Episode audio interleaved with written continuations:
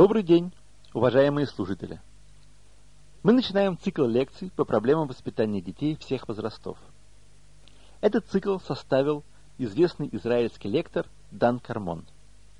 Господин Кармон читал эти лекции во многих городах Израиля, в Америке и в Европе, и всюду ему сопутствовал огромный успех. Клуб Дана Кармона, состоящий из тех, кто последовал его рекомендациям и значительно увеличил свой родительский и человеческий потенциал, насчитывает тысячи людей во всем мире. Секрет этого успеха объясняется тремя словами. Простота, наглядность, практичность. Таковы лекции Дана Кармона. Все это подвигло нас на создание русской версии этого популярного цикла. Мы лишь слегка отредактировали лекции Дана Кармона в считанном числе мест, заменив малопонятные израильские реалии на более знакомые нам русские. В этой первой лекции мы попытаемся ответить на два вопроса. Почему, собственно, родители должны учиться быть родителями? И как лучше всего этому научиться? Многие спрашивают, почему вдруг мы должны учиться быть родителями? Ведь наши родители не учились быть родителями. Наши бабушки и дедушки тоже не учились быть родителями но и те, и другие преуспели на родительском поприще. Получается, что мы первые в истории родители, которые должны учиться быть родителями. Уже в самом вопросе мы можем разглядеть контуры ответа. И этот ответ заключается в одном единственном слове – результаты. Если мы посмотрим на результаты, достигнутые нашими родителями, и сравним их с результатами, к которым мы пришли – то придем в ужас от этого крайне невыгодного для нас сравнения. Есть ученые, которые называют наше время эпохой правления детей. И действительно, по-видимому, никогда прежде в истории не складывалась ситуация, когда дети повелевают и управляют родителями, вместо того, чтобы родители направляли и воспитывали своих детей. Наши предки, создавшие еврейские дома, еврейский отец, еврейская мать, вырастили великих, известных всему миру людей. Не мы это утверждаем. Посмотрите любую книгу по всемирной истории. Именно сыны нашего маленького народа, гонимого, преследуемого и рассеянного между народами, сыграли выдающуюся роль во всемирной истории. И эти великие люди вышли из еврейского дома, созданного еврейскими родителями. А что мы видим в нашем поколении? Мы видим все больше детей, настырных и непослушных, детей, делающих все, что им заблагорассудится, все больше и больше детей, чья жизнь направляется могущественными «хочу» и «не хочу». Сегодня считается нормой, что дети не хотят вставать утром, не хотят одеваться, не хотят есть, или наоборот едят слишком много, ссорятся и дерутся, не хотят делать уроки, идти спать, и вообще порождают массу невиданных прежде проблем, среди которых видное место занимают болезни нервного и психического происхождения. А в более серьезных случаях дети становятся раздражительными, легко впадают в гнев, бьют родителей, сегодня это далеко не редкость. На подростков нет никакой управы. Зачастую они не хотят даже разговаривать с родителями, и многие покидают родительский дом. И самое трагическое – Сегодня мы свидетели молодежной преступности таких размеров, которые никогда прежде не были известны. Судьи, криминалисты, социальные работники – все сообщают о постоянно растущих цифрах молодежной преступности. Так что не остается никакого сомнения, что сегодня мы достигаем несравненно худших результатов воспитания детей, чем предыдущие поколения. Раньше родители знали, что им делать со своими детьми – но теперь... Вот типичная жанровая сценка. Мать хочет надеть хитуль, подгузник для тех, кто не знаком с израильскими реалиями, на своего малыша нескольких месяцев от роду. А он не желает. Ему вздумалось именно сейчас поиграть. Мама говорит, давай наденем хитуль. А малыш за свое, хочу играть. И он таки не дает матери его обхитулить. Та в слезах звонит бабушке, своей матери. «Мама, Я не знаю, что мне с ним делать. Взрослая женщина, двадцати с лишним лет, не знает, что ей делать со своим младенцем. Зато младенец очень хорошо знает, что ему делать со своей мамой. Такие вещи почти не были известны в прошлом. Это и в самом деле явление современное. Один из великих воспитателей прошлого сказал, с переходом от авторитарных режимов к либерализму муж потерял власть над женой, отец не знает, что ему делать с матерью, а мать перестала понимать, что ей делать с отцом, и когда оба они перестали понимать, что им делать друг с другом, они перестали понимать также, что им делать со своими детьми. Единственные, кто в этом запутавшемся поколении знает, что им делать, это дети. Они очень хорошо знают, что им делать со своими родителями. И сегодня единственные счастливые люди на земле, те, кто добиваются желаемого, это дети. Напротив, среди родителей мы находим очень много отчаявшихся, подавленных людей, с горечью заявляющих. Нет, не о таком ребенке мы мечтали, не о таком ребенке мы молились. Как же мы дошли до таких печальных результатов? Как мы дошли до такого положения, при котором родители настолько отчаялись и, и разочаровались, что заявляют, ну что же делать? Дети вообще таковы. Безусловно, это неверно. Почему же в течение всех предыдущих поколений дети не были таковы? Они стали такими в нашем поколении. Итак, как же мы пришли к столь печальным результатам? Элвин Тофлер в своей книге «Шок от будущего» дает один из самых известных ответов на этот вопрос. Он объясняет такую печальную метаморфозу небывалыми изменениями в окружающей человека социальной среде, которые привели к самому настоящему шоку, неспособности человека переварить количественно и качественно изменившиеся потоки информации. До самого недавнего времени человеческая история двигалась неторопливыми шагами. И только наше поколение столкнулось с колоссальными и все убыстряющимися процессами, стремительно изменившими мир вокруг нас. В течение нескольких лет – буквально все становится неузнаваемым. Люди, вещи, технология. В нашем поколении темп изменений столь быстр, что то, что было верно сравнительно недавно, вовсе не обязательно считается истинным сегодня.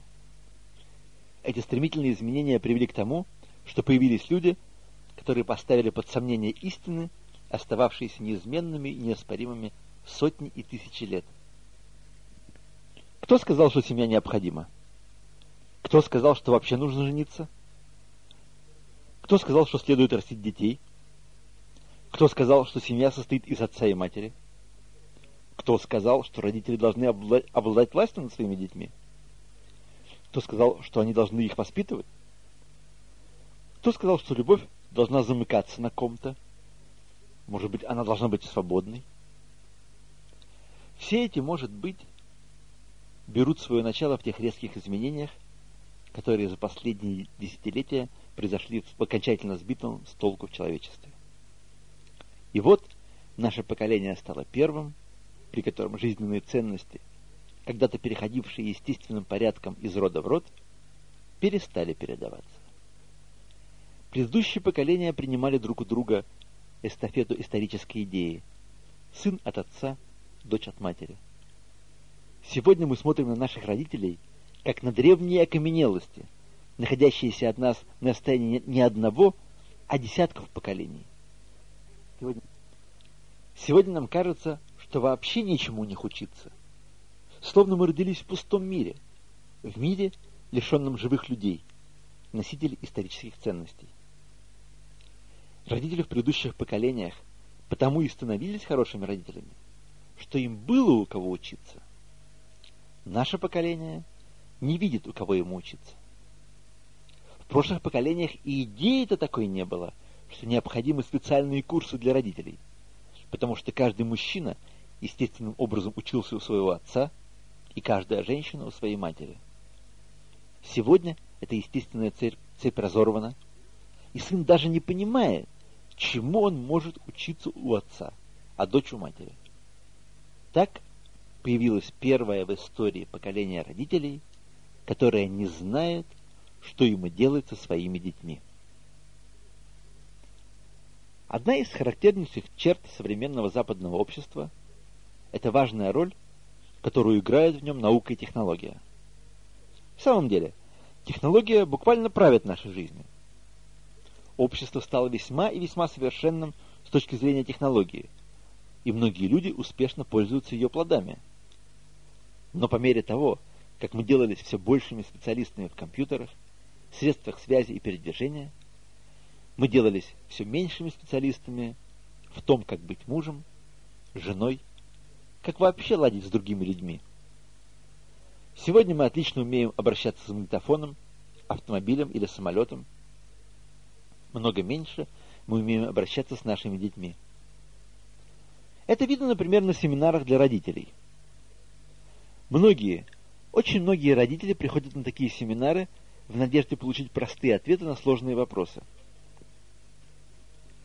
Немало родителей надеется, прослушав одну-две лекции, решить все волнующие их проблемы. Как сделать так, чтобы дети с охотой вставали утром, чтобы не вели себя нагло, чтобы без скандалов шли спать вечером, чтобы не было проблем в школе. Им кажется, они прослушают лекцию и пойдут домой, наконец-то зная очень хорошо, что им нужно делать. Если бы проблема была научной или технологической, им бы такое не пришло и в голову. Ведь мы не ожидаем, что прослушав одну лекцию по самолетостроению, люди смогут строить самолеты. И вместе с тем мы готовы поверить, что после одной лекции по семейным проблемам мы будем хорошо знать, что нам делать с женой, мужем или детьми. Получается, что муж, жена, ребенок – устройства гораздо более простые, чем самолет. И такой подход сегодня превалирует. Его разделяет подавляющее большинство родителей, искренне считающих, что именно таким образом и с такими затратами времени и сил они станут высококачественными родителями. Но дела обстоят еще хуже. Очень многие родители не готовы даже на такие скромные усилия, даже на посещение одной лекции. Наше современное технологическое общество отличается от обществ прежних времен тем, что сегодня практически любое занятие требует предварительного обучения. И врач, и инженер, и учитель, и автомеханик все должны учиться ремеслу, каждый на свой лад. Единственная профессия, которую не изучают ни в одной из школ, как быть отцом, как быть матерью. Проблема начинается даже раньше. Нигде не учат, как быть мужем и как быть женой. Мы снова имеем дело с вопиющим парадоксом. Ведь каждая школа призвана готовить своих учеников к тому, чем они займутся после ее окончания. Мединститут готовит врачей, которые после окончания института будут лечить людей. Школа автомехаников готовит автомехаников. Поэтому можно было бы предположить, что школа, готовящая детей к взрослой жизни, к жизни в семье, жизни в обществе, первым делом станет учить тому, что такое семья и как люди живут в семье, как быть женой и как быть мужем, как быть родителями. Но это как раз та единственная профессия, которую не изучают нигде. Мы продолжаем жить старыми мерками, по которым, однако, эту важнейшую профессию не изучали в школе потому, что в этом не было никакой нужды. Тут, пожалуй, пахнет не только парадоксом. Если подумать, то мы различим в таком положении вещей странный абсурд. Психологи утверждают, что современное общество есть общество больное, общество невротиков. Некоторые идут еще дальше и называют наше общество психопатическим. Давайте все-таки последуем за психологами-оптимистами, считающими наше общество невротическим. Одной из характерных особенностей невроза является тот факт, что невротик живет там, где его нет, и не живет там, где он есть он живет в потом и в не здесь. То есть, такой человек никогда не доволен тем положением, в котором он находится. Он постоянно считает, что должен находиться в другом месте, в другом времени, и быть ему полагается не тем, кем он является, и так далее, и тому подобное. Такой же подход к жизни мы внушаем и ребенку. чему, он, чему бы он ни учился, в какое заведение он не ходил. Вот ребенок идет в детский сад. И что же мы ему говорим? Очень хорошо, что ты идешь в садик. Но знай, что детский сад – это ступень подготовки к первому классу. То есть, ты находишься здесь не для того, чтобы быть здесь, но ты здесь для того, чтобы быть там, в первом классе. А когда ребенок готовится пойти в первый класс, мы устраиваем большой праздник, покупаем ему портфель, пенал, форму, а потом говорим. Знай, что ты идешь в первый класс не для того, чтобы быть в первом классе. Первый класс – это подготовка ко второму классу. И так, и так далее. Второй класс готовит к третьему, третий к четвертому. И когда ребенок взрослеет, кончает 12 класс и готовится к выпускным экзаменам, слова аттестат зрелости, экзамен на аттестат зрелости могут породить предположение, что дело идет к завершению некоего процесса. Однако хорошо известно, что скажут папа и мама своему ребенку в канун выпускных экзаменов. Еще одно усилие, еще несколько недель, месяцев, труда и... Что? Завершение? Конец? Нет. У тебя будет входной билет в университет. То есть и аттестат зрелости, в конце концов, есть подготовка к университету. Молодой человек заканчивает школу и успешно поступает в университет. Проходит несколько лет, и он получает первую академическую степень. Хорошо? Ну что вы. Первая степень – это только подготовка ко второй степени. И эта сфера человеческой деятельности не избежала инфляции. У кого сегодня нет первой степени? Наличие первой степени еще ни о чем не говорит. Кроме того, первая степень – это вообще не профессия – Весь ее смысл состоит в том, что она подготавливает человека к получению второй степени. А вторая степень – короткая остановка на пути к третьей степени. Третья же степень предваряет работу, но когда человек начинает работать, выясняется, что его считают начинающим специалистом, которому необходимо набраться опыта, и так далее, и так далее, и так далее. И, наконец, в 65 лет человек получает письмо, которому сообщают о предстоящем выходе на пенсию и благодарят за ценный вклад в деятельность организации. А он чувствует, что только-только начал трудиться. И вообще, почему после стольких лет подготовки его отсылают домой?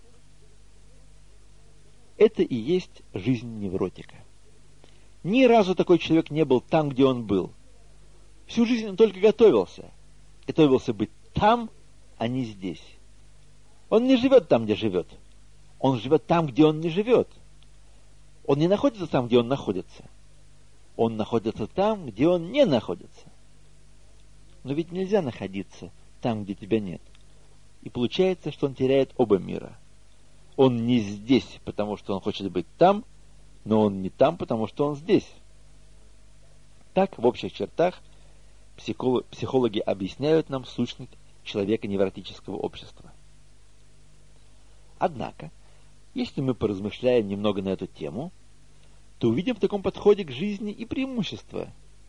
Невротический подход учит нас заглядывать вперед, планировать, а планирование, как известно, штука полезная, помогающая человеку жить. И хорошее планирование в состоянии обеспечить качественное исполнение. Значит, планирование – это хорошо – Теперь представьте себе медицинский институт, в котором преподают алгебру, геологию, географию, грамматику, историю, геометрию, зоологию, арифметику, природоведение, краеведение, литературу, французский язык, компьютер, рукоделие и пение, но не преподают терапию, анатомию, фармакологию и другие необходимые врачу предметы. Или, более точно, преподают все, что душе угодно, кроме того, что нужно для лечения людей – Конечно, мы с вами скажем, какой же это медицинский институт? А если на курсах автомехаников будут преподавать алгебру, грамматику, историю, геометрию, биологию, арифметику, природоведение, краеведение, экономику, язык, компьютеры, тонах, литературу, физику, ритмику, рукоделие и пение, но не будут изучать двигатель автомобиля, как он устроен, как он работает, как его чинить, и вообще не будут преподавать, преподавать ничего, что связано с автомеханикой, то мы скажем, позвольте, какая же это школа автомехаников? Именно в таком положении находится наша система образования. Долгие годы, по несколько часов в день учатся наши дети. Им преподают алгебру, биологию, географию, грамматику, историю, геометрию, зоологию, арифметику, природоведение, краеведение, экономику, язык компьютера, Танах, всемирную литературу, физику, французский, рукоделие, пение и еще, и еще, и еще, и еще что-нибудь на внеклассных занятиях, но их совершенно не учат тем вещам, которыми займется большинство из них по окончании школы. Ведь вскоре после того, как наши дети окончат школу, почти все они женятся и выйдут замуж, создадут семьи, станут родителями. Но единственное, чего, чему сегодня не учат нигде, это как быть женой, как быть мужем и как быть родителями. Так чему же мы удивляемся, наблюдая самый настоящий развал семейной жизни? Ведь наши семейные дела находятся в руках дилетантов. Если у станка поставить необученного рабочего, он не только не сможет работать, он еще и оборудование сломает. Безусловно, через короткое время такого работника уволят. В современном мире для работы по многим специальностям требуется разрешение соответствующих ведомств. Электрик должен иметь разрешение на работу, и автомеханик должен иметь разрешение на работу, адвокат должен иметь разрешение на работу, и что уж там говорить о враче. Всем необходимо получить разрешение на работу. Единственный род деятельности, для занятия, для занятия которым не требуется никакого разрешения, это быть мужем и женой, быть родителями. Сегодня каждый может свободно жениться, жить с семьей, рожать детей и делать все это на вызывающем непрофессиональном уровне, как будто нет на свете ничего менее важного, чем семейная жизнь, как будто она и вовсе не требует никакой квалификации. Есть такие профессии, за занятия которыми без соответствующего разрешения привлекают к суду. Родители? Они могут делать со своими детьми все, что заблагорассудится, и никто не вправе даже слова молвить. Теперь, когда вы настроились на более серьезный лад и начинаете лучше представлять себе масштабы проблемы, мы можем перейти к рассмотрению еще более серьезных парадоксов. Представьте себе человека, который вернулся ночью домой – он жмет ручку двери, но дверь не открывается. Он говорит себе, ничего, я попробую еще разок-другой, и дверка откроется. Он снова нажимает на дверную ручку, но дверь остается закрытой. Человек говорит себе, не страшно, еще раз нажму на ручку, и все устроится. Он вновь жмет ручку двери, безрезультатно. И так снова и снова, снова и снова, снова и снова, но дверь не подается. И каждый раз он говорит себе, что в следующий раз дверь откроется. Но она не открывается, ибо закрыта на замок. Если бы мы увидели такого человека, то, безусловно, безусловно, смеялись бы от всей души. Потому что все мы — дети развитого технологического общества, знаем. Все, что необходимо сделать, это вытащить из кармана ключ и открыть им запертую дверь. А если нет ключа, то и тогда у нас, современных культурных людей, есть немало способов решения этой проблемы. Можно постучать в дверь, можно позвонить, можно спросить соседей, быть может, жена оставила им ключ, можно поискать ключ под ковриком или рядом со счетчиком – можно спуститься к телефону-автомату и позвонить домой. Возможно, сын задремал и не слышит стука в дверь. В конце концов, можно сломать дверь или попасть в квартиру через соседский балкон. Можно вызвать пожарных. Посмотрите, сколько возможностей есть у нас, чтобы попасть в свою квартиру. И поскольку у нас есть так много возможностей, то и вероятность того, что мы все-таки попадем домой, велика. Но человек – который десятки и сотни раз нажимает на дверную ручку и при этом каждый раз полагает, что дверь отворится от следующего нажатия, такой человек представляется нам не вполне ученым, не вполне в ладу современной технологии, странненьким, а если он повторяет эту операцию большое число раз, то не совсем вменяемым. А если он сто раз нажмет на ручку запертой двери, то наверняка у многих из нас появится мысль, что не худо бы его и госпитализировать. Настолько он кажется нам неадекватным и неспособным устроиться в современном мире. Но что бы мы сказали о человеке, который безрезультатно нажимает на ручку двери не сто, а тысячу или даже десять тысяч раз? И при каждом нажатии он убежден, что в следующий раз дверь откроется. Тогда, конечно, конечно, конечно, мы бы сказали – что такой человек абсолютно ненормален. И мы стали бы думать, как же нам с ним поступить. Так мы реагируем на вещи, пока находимся в сфере техники. Что же происходит с нами в мире людей, в мире человеческих отношений? Понаблюдаем за мамой Йоселя. Йоселю сегодня 16 лет. И с тех пор, как он родился, так свидетельствует его мама – он не любит есть. Да, с ним проблемы. И каждый раз, когда он садится за стол, мама становится рядом и говорит ему, «Йоселя, ты обязан поесть. Йоселя, ты обязан съесть хоть что-нибудь. Йоселя, посмотри, как ты выглядишь. Ты же худой, как щепка. Йоселя, у тебя торчат ребра. Йоселя, я не знаю, что мне с тобой делать. Йоселя, я должна показать тебя врачу. Йоселя, что же с тобой будет?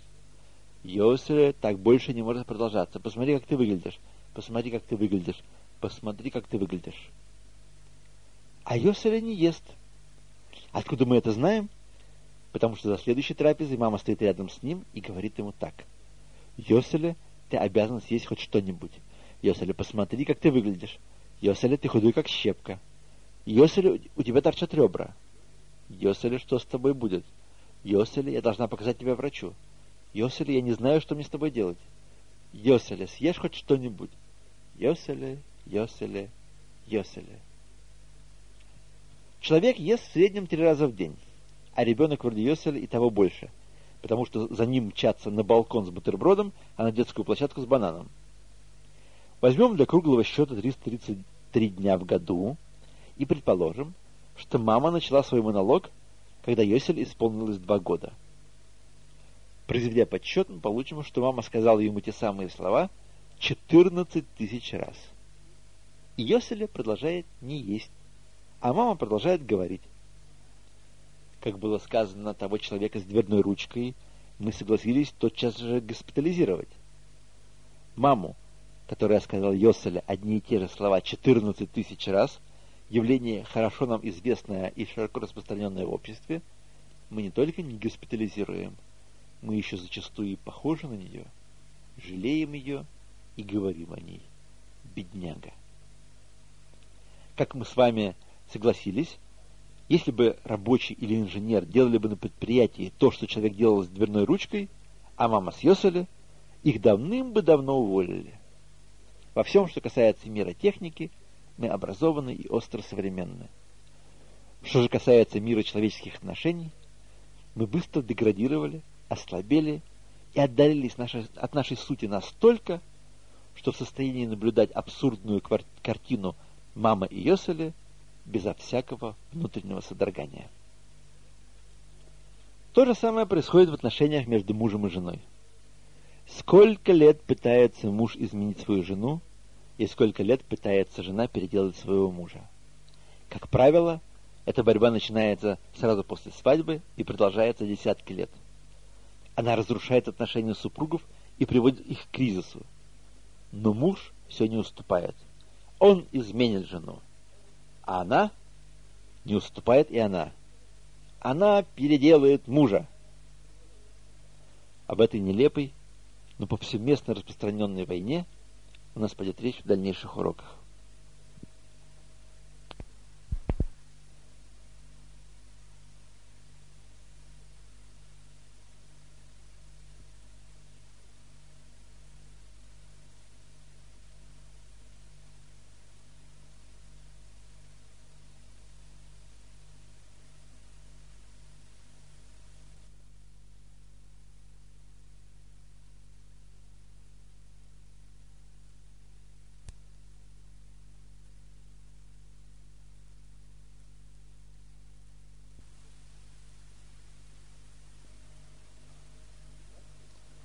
Итак, мы стоим с вами перед грандиозным парадоксом. Сегодня мы величайшие, величайшие специалисты по дверям, но много меньше мы разбираемся в людях. И понятно, что в таком поколении необходимость учиться быть родителями, необходимость понять, что вообще делать с детьми, как их растить, как воспитывать, да и шире, что делать с людьми, как жить в обществе, как жить в семье, где у нас столько серьезных проблем. Такая необходимость возникла и настойчиво заявляет о себе именно в нашем современном, научном, технологическом, западном, развитом обществе. Многим из вас, наверное, хорошо известна история про извозчика, который вместе со своими лошадьми застрял в огромной грязной луже и никак не мог оттуда выбраться. Увидел его прохожий и сказал, «Хороший извозчик не тот, кто знает, как выбраться из грязи. Хорош, хороший извозчик — это тот, кто знает, как в такую грязь не попасть». Перейдем эту притчу на современный лад. Представим себе некий мост, середина которого провалилась, дырка в ней. Люди и машины, которым случится там перебираться через реку, падают, разбиваются и даже, не дай бог, гибнут.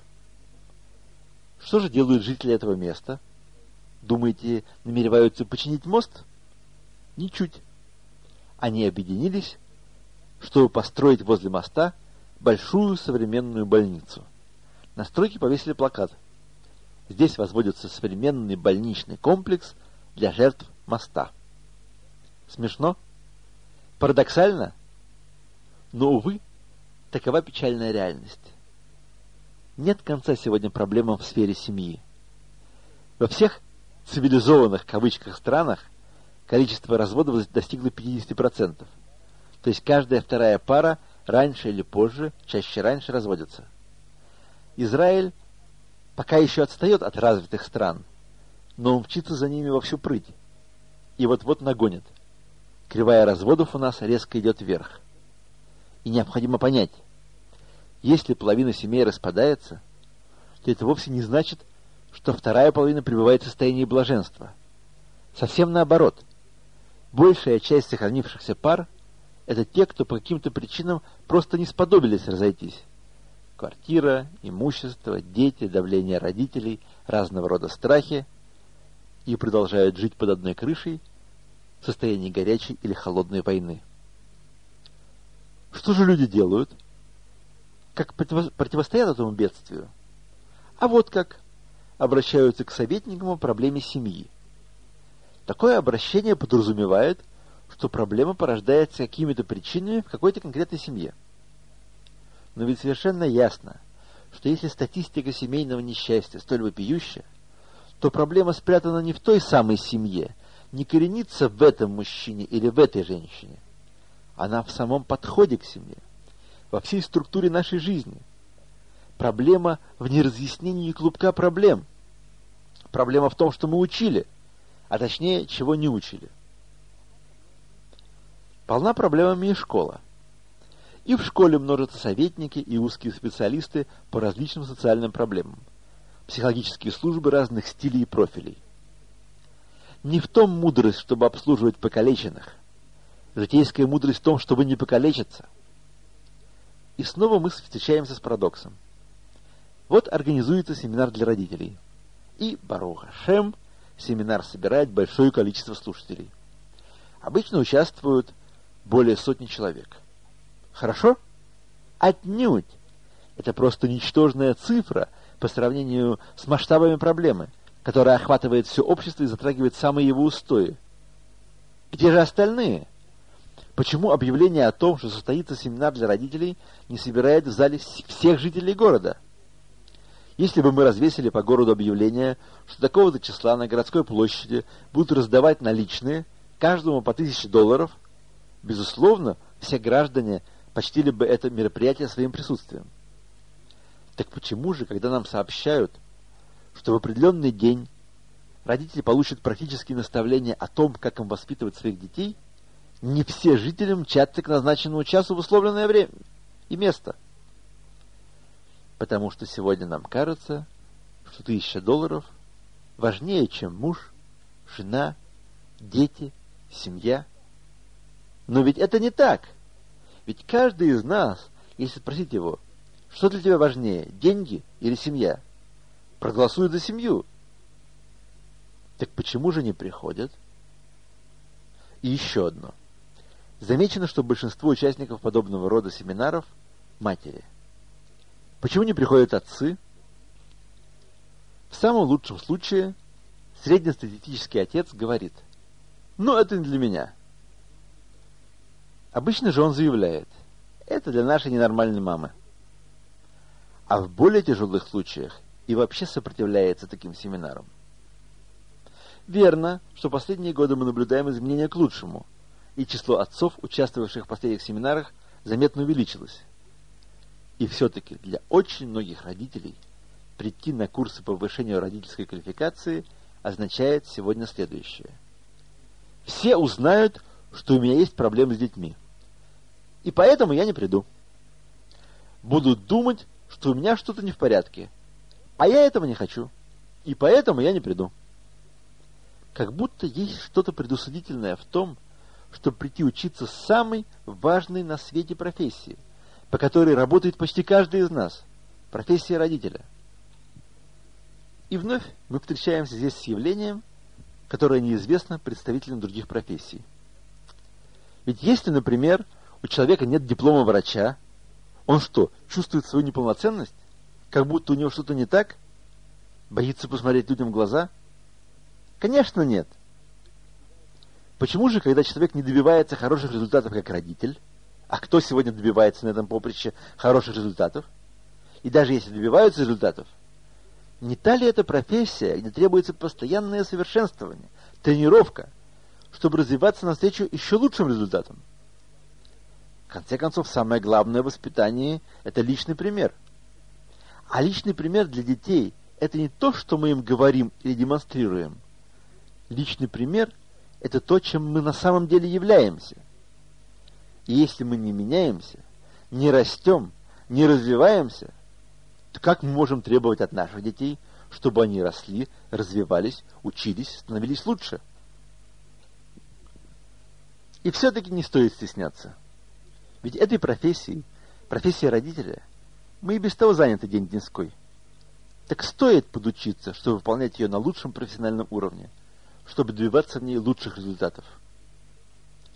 В каждом деле, которым занят человек, он старается добиться максимальных результатов. Так и в профессии родителя, в профессии мужа и жены стоит приложить дополнительные усилия для улучшения результатов. Эти профессии характерны еще и тем, что в них тот, кто не продвигается, отстает. И поэтому тренировки должны быть постоянными и серьезными. А сейчас несколько слов о том, как учиться. Какая из обучающих систем верна? В каждой специальности есть свой подход к обучению. Медицину изучают не так, как вождение автомобиля, а вождению, в свою очередь, учат не так, как по поварскому искусству. В каждой профессии есть свои способы учения и свои правила обучения.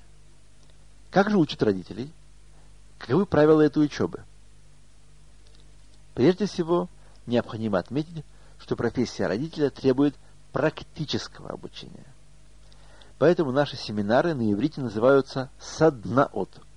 Садна – это кузница, рабочее место. В кузнице работают.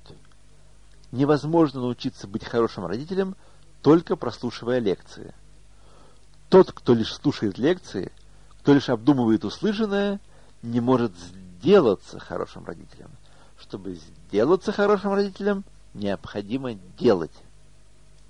Поэтому в конце каждого урока мы предлагаем домашние задания.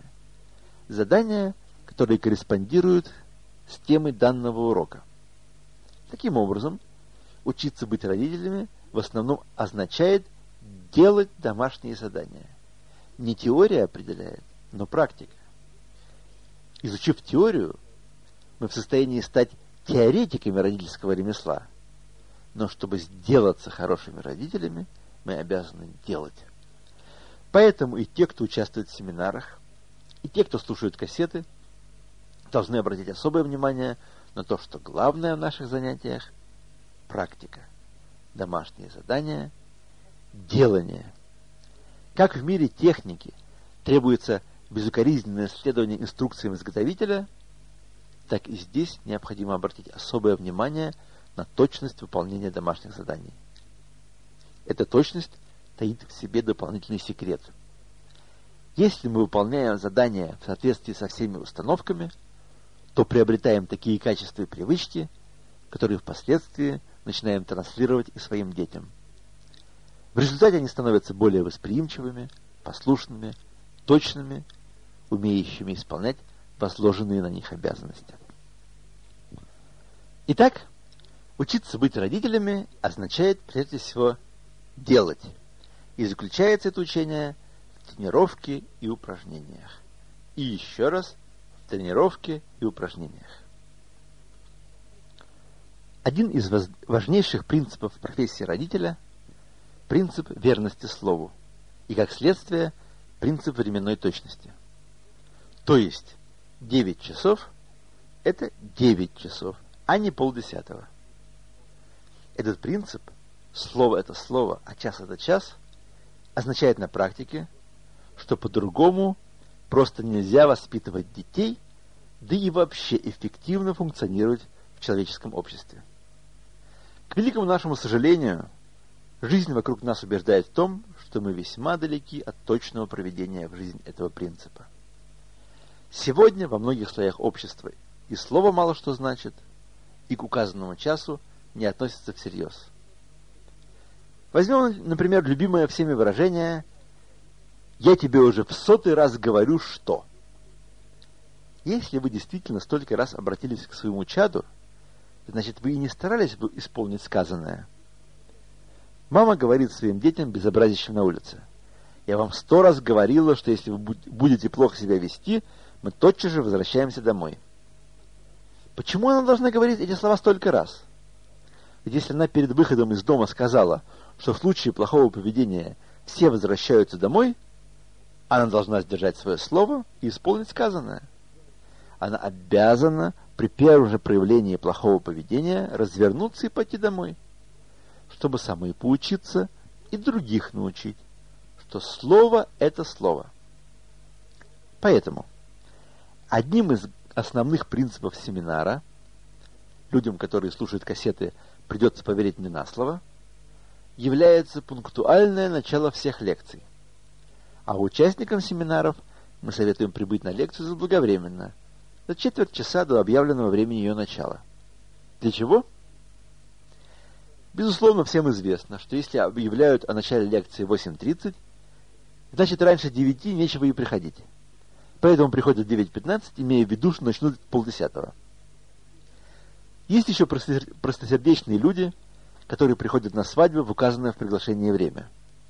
И каждый раз они удивляются тому, что ни жениха, ни невеста, ни родственников, ни приглашенных, словом, никого нет на месте. И официанты только начинают накрывать столы. А сколько раз каждому из нас случалось получать приглашение, которое извещало, что свадьба состоится ровно в 6.30. И цифры были окружены чистоколом восклицательных знаков сломя голову, умчались к 6.30 на указанное место, и что же? Ни жениха, ни невесты, ни родственников, ни приглашенных, никого. И официанты только-только начинают накрывать столы. Такова наша реальность. Рамхаль, раби Мошехаем Луцата, говорит, что есть в нашей жизни первичные, интуитивно признаваемые всеми истины, которые должны были быть открыты людьми, даже если бы Тора не дала их небесным откровением. Человек – творение социальное. Люди живут и действуют сообща. И если мы договорились встретиться завтра в 10 часов, это должно быть именно 10 часов, потому что только так и можно жить. Однако, если слово ничего не значит, и, сказав, встретимся в 10, мы ничего определенного не имели в виду, то мы вообще не знаем, когда встретимся и встретимся ли вообще. Когда мы расплачиваемся чеком, но не имеем представления, вернется он или нет. Когда мы раздаем обещания и не знаем, осуществятся они или нет. Наши мудрецы говорят, что запрещается пообещать младенцу игрушку и прийти домой с пустыми руками, потому что таким образом мы приучаем его к лжи. Младенцу один только раз показывает, что слово ни к чему не обязывает, и в его душе навсегда остается след, с которым он растет. И когда вырастет, он начинает лгать только потому, что однажды папа и мама не выполнили своего обещания. В сегодняшней ежедневной жизни стало общественной нормой, что люди не держат слова. И поэтому на наших семинарах мы начинаем занятия точно в указанное время. Мы делаем это для того, чтобы изменить упомянутую ранее социальную норму, чтобы приучить каждого из нас, что слово – это слово, а час – это час. Но как обстоит дело? Если я, как ведущий, приду к слушателям и скажу им, давайте начинать вовремя, я поставлю себя тем самым в глупое положение. А что я буду делать, если они не придут вовремя? Накажу их, поставлю в угол. Да я выставлю себя на посмешище тем, что потребую приходить вовремя, а потом даже не буду знать, что им сказать. То есть, говорить людям, что они должны делать, и когда, когда являться на занятия, значит заниматься вещами, которые вовсе не находятся в моей власти – потому что я не могу управлять вами. Чем я могу с Божьей помощью управлять? Так это временем, когда я приду и когда я начну занятия. Поэтому я не говорю вам, когда приходить. Я только сообщаю вам, что лекция начинается точно в назначенный час. И так мы поступаем на всех семинарах. Мы начинаем лекции точно в объявленное время. Как вы поступите – зависит от вас.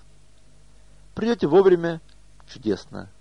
Не придете вовремя – тоже хорошо, так как можете обнаружить, к чему ведет опоздание. Либо вы пропустите часть материала, либо не найдете место, либо место будет неудобным, а все удобные места захватят уже подучившиеся слушатели. В любом случае вы познакомитесь таким образом с важным воспитательным правилом. Я не могу сказать другому человеку, что ему следует делать, но я могу сказать себе, что мне следует делать. Это правило указывает на самую суть явления по имени человек. Прежде всего, человек – это творение, обладающее свободной волей. Я не могу вам сказать, что вам нужно делать, потому что моя власть распространяется только на мои поступки, но не, но не распространяется на ваши поступки. Но тем, что я выбираю определенный способ поведения, я ставлю вас перед определенными реалиями. Реальность заключается в том, что наше занятие начинается в час X. Теперь вы должны иметь дело с этой конкретной реальностью. Я могу дать вам совет, как это делает Тора. Вот я кладу перед вами добро и зло, жизнь и смерть, и выберите жизнь. Как отец сидя с голодным сыном за уставленными яствами столом, советует ему, возьми этот кусочек, и этот, и тот. Отец только советует. Выбор же в руках сына. Наш Отец, Всевышний, советует нам. Выберите жизнь. Я советую вам самое лучшее. Но выбор в ваших руках. Вы можете избрать и обратное. Я лишь даю вам совет. Выберите жизнь. Она стоит того. на семинаре, я советую вам прийти за 15 минут до назначенного часа. Так вы сможете освободиться от груза проблем рабочего дня и настроиться на восприятие материала. Вы покинете домашние заботы, неприятности на работе, вместе учебы, и сможете успокоиться, сосредоточиться, и чет- через четверть часа, когда лекция начнется, вы будете воспринимать материал и реагировать на него значительно лучше и эффективнее. Это и хороший совет, и подобающая тренировка, чтобы вы привыкли к тому, что слово есть слово, а время есть время. Хочу отметить еще одну важную вещь. Поскольку личный пример – это основа воспитания, а личный пример – это не то, что мы говорим детям, и не то, что мы им показываем, но то, что мы есть на самом деле, нам следует поистине стать такими людьми, слово которых твердо, или которых 9 часов означает именно 9 часов. И семинар предоставляет нам возможность потренироваться в этом. Поверьте, следует воспользоваться этой возможностью и потренироваться, чтобы на самом деле стать такими людьми, чтобы детям было у кого учиться. Тем, кто не участвует в семинаре, а слушает запись лекции на кассете, мы рекомендуем то же самое. Приучайте себя, что слово это слово, да это да, нет это нет, а определенный час – это тот самый определенный час. Стоит тратить на это усилия, тренироваться вновь и вновь, пока привычка не станет натурой, и тогда перед глазами ваших детей будут люди, на слово которых можно положиться. А сейчас перейдем к домашнему заданию. Поскольку это был вводный урок, мы попросим вас уделить внимание двум темам. То есть, домашние задания делятся на две части. В последующих занятиях задание всегда будет одним. Итак, на этот раз мы просим вас выполнить два задания. Первое. Возьмите лист бумаги и напишите на нем, именно напишите, мы просим вас тщательно соблюдать инструкцию изготовителя, именно написать, а не размышлять, не повторять в уме. Задание не в том, чтобы думать, и не в том, чтобы прослушать кассету. Задание состоит в том, чтобы взять лист и написать, каких результатов вы хотите достичь в качестве родителей. То есть, в свободной манере, своим языком изложите на бумаге, какими вы хотите видеть своих детей. Например, если у кого-то есть проблемы с детьми, напишите, какие проблемы вы хотели бы решить. Те, кому не нравится поведение детей или какие-то черты характера, пусть напишут об этом. Тем, кому не нравится собственное поведение в качестве родителей, пусть напишут, какими родителями они хотят быть. Другими словами, нарисуйте картину идеального дома в вашем представлении. Вы как родители и ваши дети. Это первое задание. Я подчеркиваю необходимость выполнить его письменно. И этот лист не выбрасывайте и не теряйте. Сохраните его, чтобы через некоторое время заглянуть в него и посмотреть, насколько вы продвинулись в направлении указанных в нем целей. Второе задание. Вас просят вести себя с домочадцами и говорить с ними как с чужими людьми.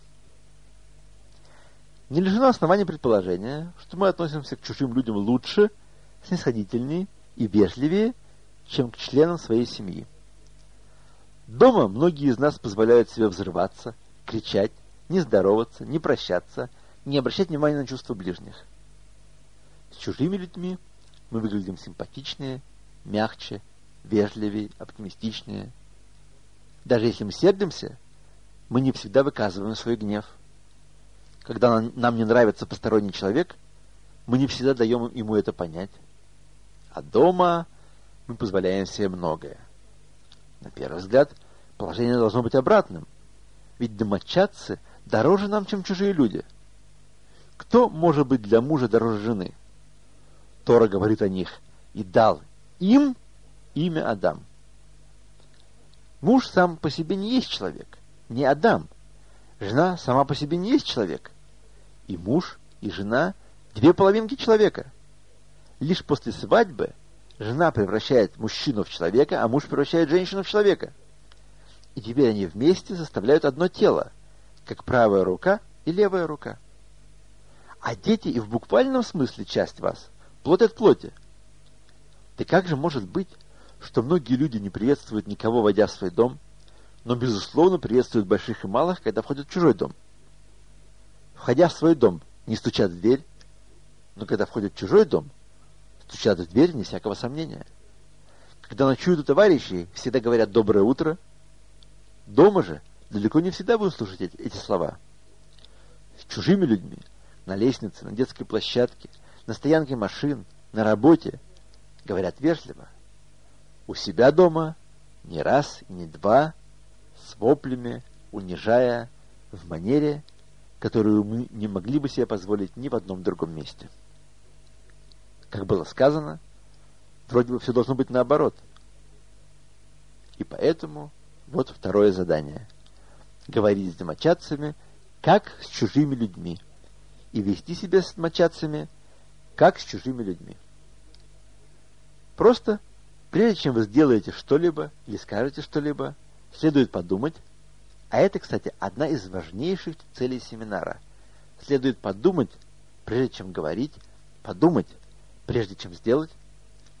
Следует предварить действие мыслью и слово мыслью и подумать так. Что бы я сейчас сделал, если бы передо мной стояли чужие люди? Сказал бы я им шалом? Если да, то надо сказать шалом жене, мужу, детям. Что бы было, если бы передо мной стояли сейчас чужие люди и просили помощи, как просит ее жена? Я бы сказал «да» или я бы сказал «нет»? Так вот, в ситуации, когда вы говорите «да» чужим людям, скажите «да» и своей жене. Если нет, скажите «нет» и жене. Наверняка каждому из вас знакома такая картина. Человек после рабочего дня возвращается домой. И на стоянке возле дома к нему обращается сосед. «Послушай, у меня что-то стряслось с мотором. Ты не мог бы мне помочь?» Человек отвечает, «Ты знаешь, я сегодня так устал на работе. Да тут всего одна секунда. Все говорят, что ты здорово разбираешься в моторах». И они оба залезают во внутренности машины. Проходит полчаса, мотор работает. Человек ходит в дом, усталый, потный, черный от машины грязи.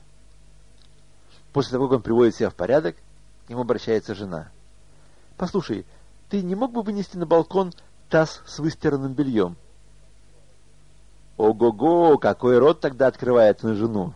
Какие речи она слышит? «Ты что, не знаешь, откуда я пришел? Какой день был у меня сегодня на работе? Как меня мучили те, и как меня мучили эти?» Я работал целый день и до смерти устал. И так далее, и так далее, и так далее. В чем дело? Почему у него нашлось полчаса для соседа, но не нашлось полминуты для жены? А потом мы удивляемся, что с нашими детьми столько проблем. И отцы, и матери говорят, мы не понимаем, что происходит. В школе, в клубе, в молодежной организации – только объявят какой-нибудь аврал, помощь тем, помощь этим, содействие еще кому-нибудь, наши дети всегда числе первых. Соседи просят о чем-нибудь, бегут помогать. Но когда мама просит ребенка после обеда положить грязную тарелку в раковину, он этого сделать не в состоянии. А чему тут удивляться? Чему мы их учили всю жизнь? Что помогают чужим, а дома подождут, это в последнюю очередь. Наши дети просто-напросто очень хорошие ученики. Они отлично выучились на нашем личном примере. Цель второго домашнего задания – изменить такое положение вещей. Сделать так, чтобы наши домашние были для нас значительно важнее чужих людей.